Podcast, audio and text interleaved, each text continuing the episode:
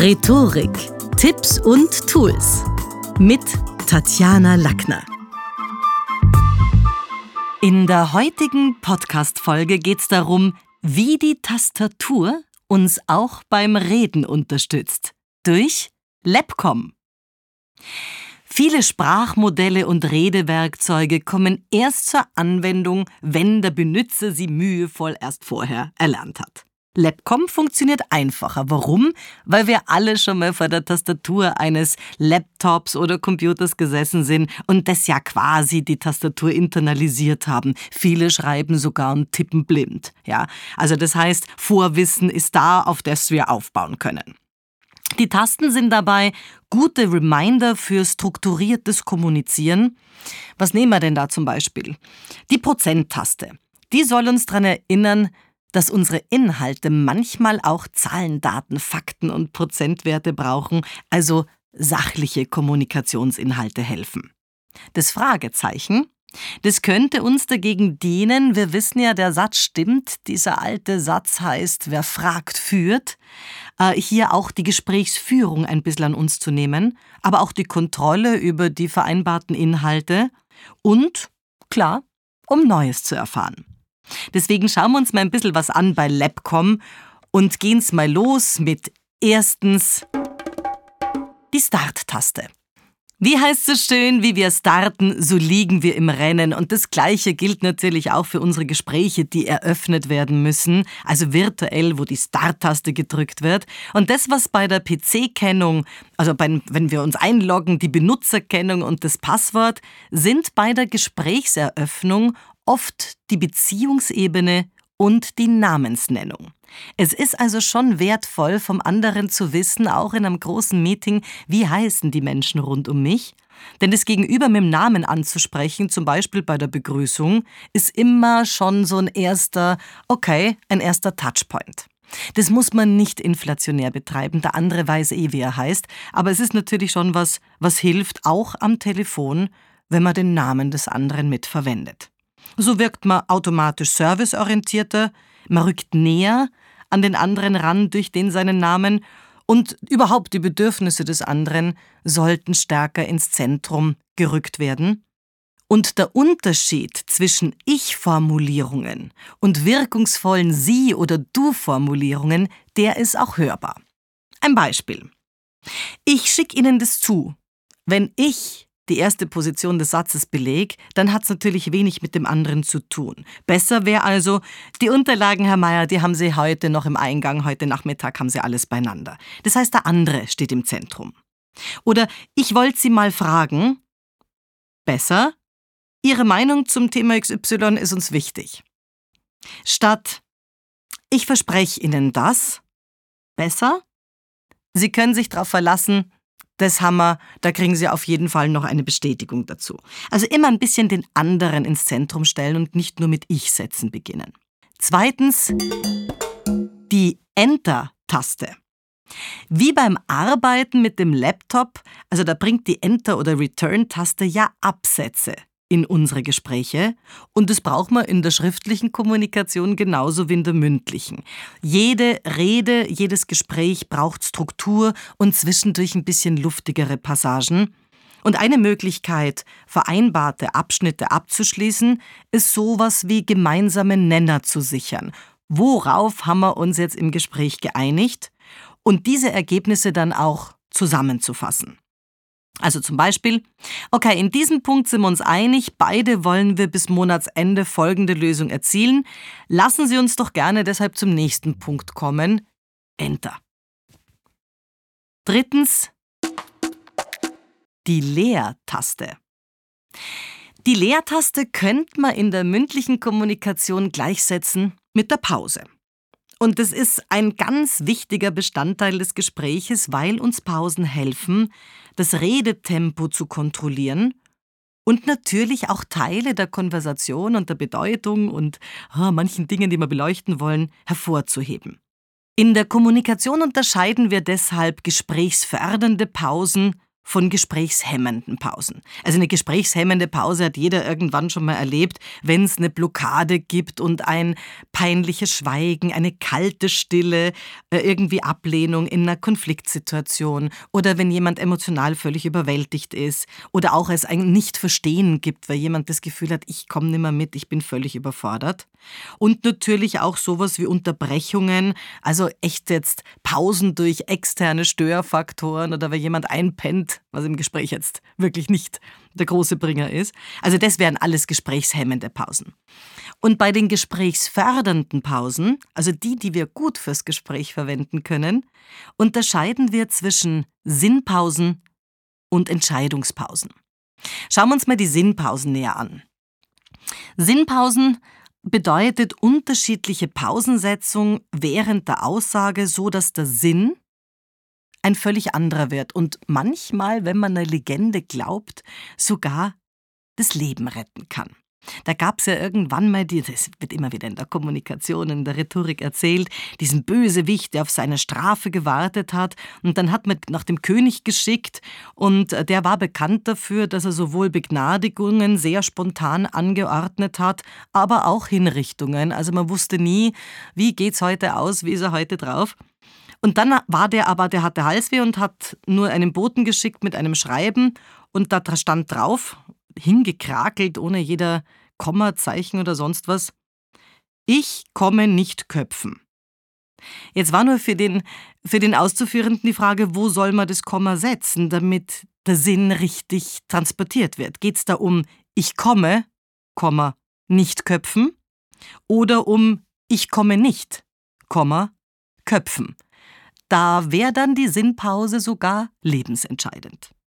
Bei der Entscheidungspause hingegen, da geht es wirklich darum, dass man beim Nachdenken oder Verarbeiten oder beim Themenwechsel ganz bewusst eine Pause setzt, eine sogenannte kommunikative Pause, damit der andere die Möglichkeit hat, das zu verdauen, zu verstehen, auch zu warten, ob es da bei ihm Zustimmung gibt dafür, also wo er entscheiden kann, gehe ich mit mit dem Inhalt oder nicht.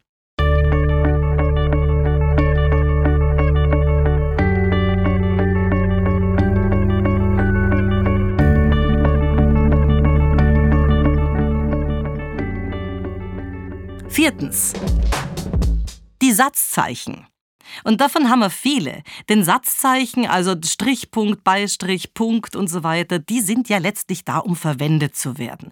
Und zwar nicht nur in der schriftlichen Kommunikation, denn natürlich auf den Tasten findet man den Strichpunkt, Komma, Beistrich und so weiter, aber sie sind auch für die mündliche Kommunikation gut. Also was nehme ich denn da zum Beispiel? Fragezeichen, Rufzeichen, Beistrich. Denn ohne Punkt und Komma zu reden, ist wahrscheinlich nicht unbedingt ein Adelsprädikat, das mir jemanden umhängt und wenig schmeichelnd.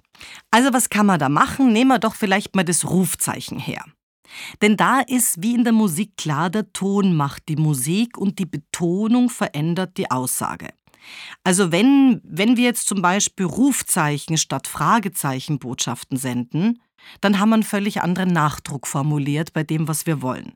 Es gibt aber immer wieder Menschen, ich denke jetzt auch an Führungskräfte und Kunden von mir, die sich wundern, warum Mitarbeiter sie unterbrechen, während sie gerade das Gefühl haben, dass sie direktiv was ausgeben. Warum? Weil sie nach ihrer Aussagen ein Fragezeichen setzen. Und wenn ich stimmlich am Ende des Satzes hinaufgehe, ja Kunststück, dann lade ich mein Gegenüber natürlich sofort früher ein, Feedback zu geben, mich zu unterbrechen, Senf abzuliefern, Meinung zu äußern, alles möglicherweise zu einem Zeitpunkt, wo ich das noch gar nicht will. Das bedeutet, wenn ich das letzte Satzglied dunkler moduliere und damit die Stimme deutlich absenke. Punkt dann ist auch für den anderen klar, okay, jetzt ist der Gedanke abgeschlossen, erst jetzt kann ich mich irgendwie äußern oder erst jetzt ist Feedback gefragt. Wenn ich aber nach jedem Satzteil ein Fragezeichen mache, verstehst du mich eh, bist du eh meiner Meinung? Ja, natürlich fühlt sich der andere dann berufen, dass er jetzt vielleicht gleich sagt, du, das sehe ich gar nicht so, weil. Also das heißt, die Satzzeichen sind ein Thema. Fünftens. Die Zahlen. Und wir haben auf der Tastatur ganz viele Zahlen, von wegen 1, 2, 3, 4, 5. Und genauso wie Buchstaben, so eignen sich auch Zahlen, Inhalte besser zu priorisieren. Das ist strukturgebend, wenn ich denke an erstens, zweitens, drittens, natürlich auch A, B, C, wenn man die Buchstaben nimmt. Aber es hilft, dass man Kernaussagen sehr oft, also nimmt man ja drei Kernaussagen raus, um dem Gegenüber irgendwas zu verdeutlichen, in einem Text, egal ob schriftlich oder mündlich, der nur aus ganzen Sätzen besteht, das ist mit der Zeit ermüdender, als wenn man irgendwie zwischendurch Bullet Points, erstens, zweitens, drittens, es sticht sofort hervor, im Schriftverkehr fallen numerische Ordnungspunkte auf, aber auch akustisch hilft's, wenn Textessenzen und Bullet Points gegliedert werden. Es gibt auch sowas wie ein Soundlayout, nicht nur ein schriftliches. Sechstens die Escape-Taste. Die Escape-Taste auf unserer Tastatur ist ja für, das, für die mündliche Kommunikation wie eine Art Fluchtmöglichkeit raus aus allen Tätigkeiten oder, oder Eingaben. Wenn man Escape drückt, ist man raus. Und das könnten wir in Gesprächen auch öfter einsetzen. Ich denke jetzt an ja, an Schlichtungsgespräche, Streitgespräche, wenn man merkt, also die Emotionen sind jetzt so hochgekocht, das Hirn völlig vernebelt, man kommt überhaupt nicht zu einem, auf einen grünen Zweig, dann ist manchmal das Instrumentarium Escape, also Vertagen, durchaus sinnvoll. Oder auch bei Teambesprechungen, bei denen zum Beispiel wichtige Daten fehlen, das kostet ja nur Zeit. Also da kann man es ruhig verschieben. Und das ist ja was, was wir in der Politik oder auch bei Gericht ist das an der Tagesordnung. Das ist auch was, finde ich, was man ins private Gespräch oder in Unternehmen mitnehmen kann und dort viel zu selten einsetzt. Mal Escape, neu, ausmachen, vertagen, denn es hat sofort drei Vorteile. Erstens, ich kenne die Argumentationsstrategie des anderen. Zweitens, ich kann mich besser auf die Gegenthesen einstellen, weil ich noch mehr nachdenken kann und auch selber noch mehr Zeit habe. Und drittens, ein neuer Anlauf, der bringt sicherlich eine Neuverhandlung mehr in Schwung, weil man es ja irgendwie abschließen will, als wenn man jetzt in der Emotion irgendwas sagt, was einem später leid tut. Siebentens. Speichern. Also das muss man schon sagen. Das Beste an der Arbeit mit Laptops oder Computern ist die Möglichkeit, große Datenmengen zu speichern. Und das gilt natürlich auch für Gesprächsergebnisse. Also ich bin jetzt bei Nehmen wir halt Mitarbeiter-Kundengespräch, das sogenannte Customer Relation Management, das sogenannte CRM. Ja, das gehört in vielen Unternehmen heute ganz klar zum Alltag. Modernes Wissensmanagement hilft da genauso, Kundendaten übersichtlich zu verwalten und hier Zeit und Kosten zu sparen, weil man jederzeit wieder findet, was man sucht. Und diese, also ich überlege gerade, wo wird es eingesetzt? Marketingabteilungen, Vertriebler, Einkauf, Callcenter, natürlich überall, wo Personal verwaltet wird, Support, die Gesprächsführung, alle haben es dann auch verfügbar und da ist natürlich ein großer Vorteil, dass man Dinge speichert. Für uns heißt es auch, dass wir Gesprächs Nenner speichern und sichern und sagen, okay, ich arbeite da vielleicht nochmal nach, ich schicke Ihnen da kurz, was wir heute vereinbart haben. Also so eine kurze Sicherung auf einem anderen Kanal, zum Beispiel via E-Mail, ist schon was, was hilft, um nochmal zu sagen, das haben wir heute vereinbart, ich freue mich auf unsere nächste Besprechung am Mittwoch, äh, diese Daten oder diese Themen fehlen mir noch, äh, dazu, zu diesen Fragen haben wir uns noch nicht geeinigt, also so ein bisschen einen Überblick auch zu geben, worum kann es das nächste Mal gehen. Fazit? Wir sollten bedenken, dass die Erfindung des Alphabets und all der Sonderzeichen auf der Tastatur einst zur Unterstützung unserer Kommunikation gedacht war. Vieles davon können wir auch in unsere täglichen Gespräche einfließen lassen. Wer also Symbole und Satzzeichen nur für den Schriftverkehr gebraucht, der wird mündlich einsilbig und ohne Ausdruck. Deswegen hilft's, wenn man sich überlegt, welche Tasten der Labcom kommen bei mir zu selten zum Einsatz. Das war's für heute. Besuchen Sie mich doch in der Schule des Sprechens in Wien. Auf Facebook, LinkedIn, Instagram, YouTube und auf Clubhouse. Oder auf sprechen.com.